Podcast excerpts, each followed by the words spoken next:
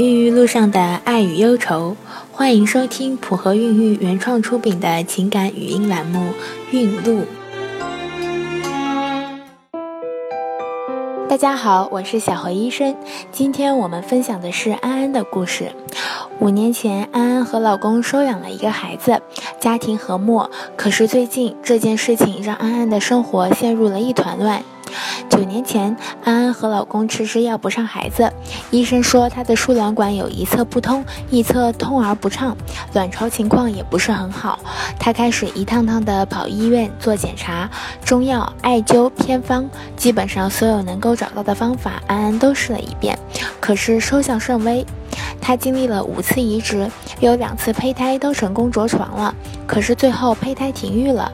一次次失败让安安内心陷入了巨大的绝望，家里为了孩子这件事情也已经花费了不少积蓄，婆婆对于安安也有了不少怨言，她觉得自己快要坚持不下去了，老公却给安安抱来了一个孩子，说孩子的母亲未婚先孕，不想要抚养孩子，提议安安收养这个孩子，不要再去医院折腾了。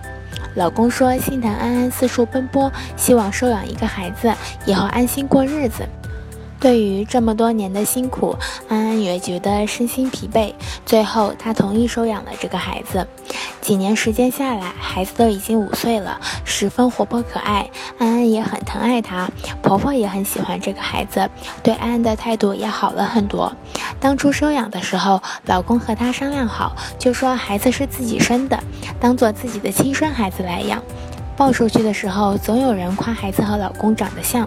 安安一开始也没太在意，觉得孩子还小，别人都只是客套话。直到有一天，老公上班忘了带手机，安安看到手机收到一条“我才是孩子的亲生妈妈，我要去看看孩子的信息”，她的脑子里一片混乱。在安安的争吵逼问下，老公才吐露了实情：原来孩子是老公和别人生的，现在孩子的母亲想要见孩子。安安觉得整个世界都坍塌了。原来自己一直生活在生活的谎言里，老公居然出轨了，还有了孩子。婆婆对于孩子的喜欢，竟然是因为这是自己的亲孙子。她想要和老公离婚，觉得自己无法在这个家里生活了。可是夫妻已经十多年，孩子也是自己一手带大的，自己付出了全部的爱。老公也挽留安安，一再向她认错，保证自己是一时鬼迷心窍，自己最爱的还是她，不愿意和她离婚。安安陷入了纠结，你们说，安安究竟该不该离婚呢？这就是今天的孕路故事，普和孕育祝您一路好运。